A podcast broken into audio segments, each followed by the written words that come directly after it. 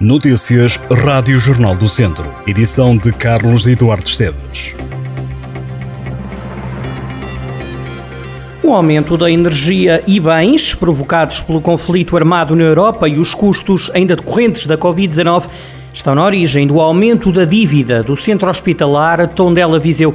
De acordo com o portal da Transparência, a dívida do centro hospitalar era em julho deste ano superior a 50 milhões de euros, mais 20 milhões do que em igual período de 2021. A administração justifica este aumento de dívida com o aumento da energia e dos bens e também com os custos ainda decorrentes da pandemia. O prazo médio de pagamento a fornecedores é de 187 dias e agora junta-se também a inflação e o aumento dos gastos que tem também um impacto significativo no orçamento do centro hospitalar Tondela Viseu. Sobre o prazo de pagamento, a unidade hospitalar diz que logo que as verbas são disponibilizadas, o prazo de pagamento e o montante em dívida reduzem-se consideravelmente.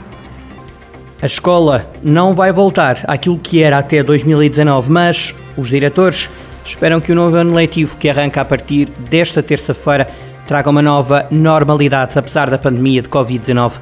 Manuel Pereira, o presidente da Associação Nacional de Dirigentes Escolares e também presidente do Agrupamento de Escolas de Sinfães, refere mesmo que a escola de hoje não é de 2019. Por outro lado, algumas escolas vão manter igualmente os planos de contingência e o contacto próximo com as autoridades de saúde para evitarem, tanto quanto possível, casos de infecção e para saberem o que fazer se isso acontecer. A atual situação epidemiológica permite que assim seja, mas o governo não afasta a possibilidade de, com a chegada do outono e do inverno, a situação se agrave e implique medidas adicionais. Os diretores esperam que eventuais medidas não voltem a afetar as escolas e o ensino, mas asseguram que, se for preciso, também estão preparados para isso. E para assinalar o regresso às aulas, a GNR leva a cabo a partir desta terça-feira uma operação especial junto às escolas e que passa pela realização de um conjunto de ações de sensibilização dirigidas a alunos, professores e encarregados de educação. A ação policial decorre até sexta-feira com o objetivo de sensibilizar a comunidade escolar para a necessidade da adoção de comportamentos de autoproteção ao nível da segurança e de comportamentos inclusivos no seio da comunidade. A GNR vai aproveitar a operação para divulgar o programa Escola Segura, que celebra 30 anos de existência, e lançar a campanha de sensibilização que se chama A Vida Não é um Jogo. É dirigida especialmente a crianças e jovens e tem como mote aquilo que é feito no mundo digital que tem consequências reais no mundo real.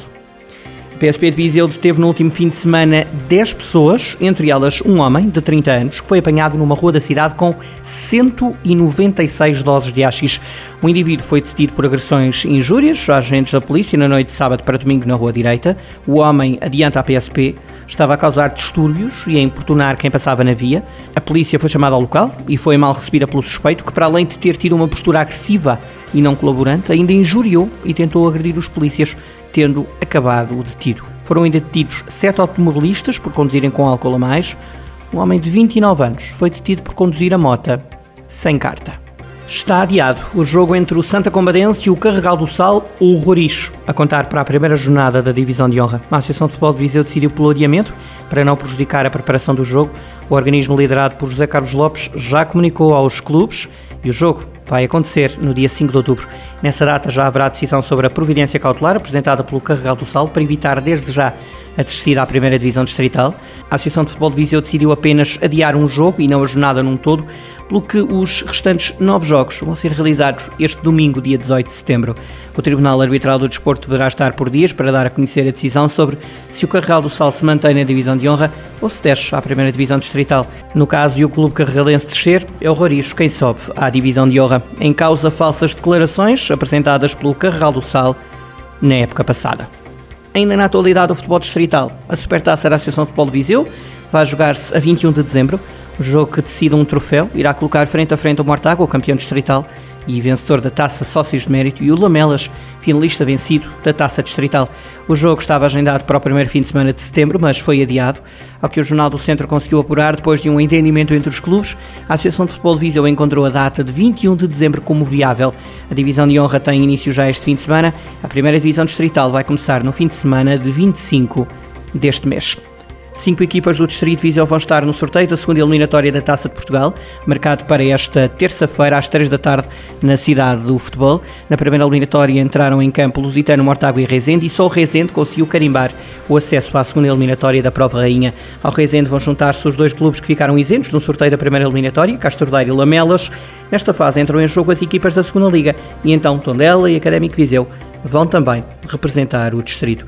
O sorteio da segunda eliminatória da Taça de Portugal está agendado para esta terça-feira às 3 da tarde na cidade do futebol. Morreu o professor universitário e vencedor do Prémio Camões 2020, Vítor Aguiar e Silva, natural do Conselho de Penalva do Castelo. Tinha 82 anos. Em 2020, o docente que deixou uma obra considerada marcante nos estudos literários e no ensino da língua portuguesa era um dos mais profundos estudiosos da obra de Luís de Camões e recebeu mesmo o Prémio Camões. Vítor Manuel Pires de Aguiar e Silva nasceu em Real, no Conselho de Penalva do Castelo, a 15 de setembro de 1939. Além do Prémio Camões, Vítor Aguiar e Silva também foi distinguido com o Prémio Virgílio Ferreira, entre outros reconhecimentos. Em 2004 tornou-se comendador, recebeu a Gran Cruz da Ordem da Instrução Pública por parte do Presidente da República, Jorge Sampaio.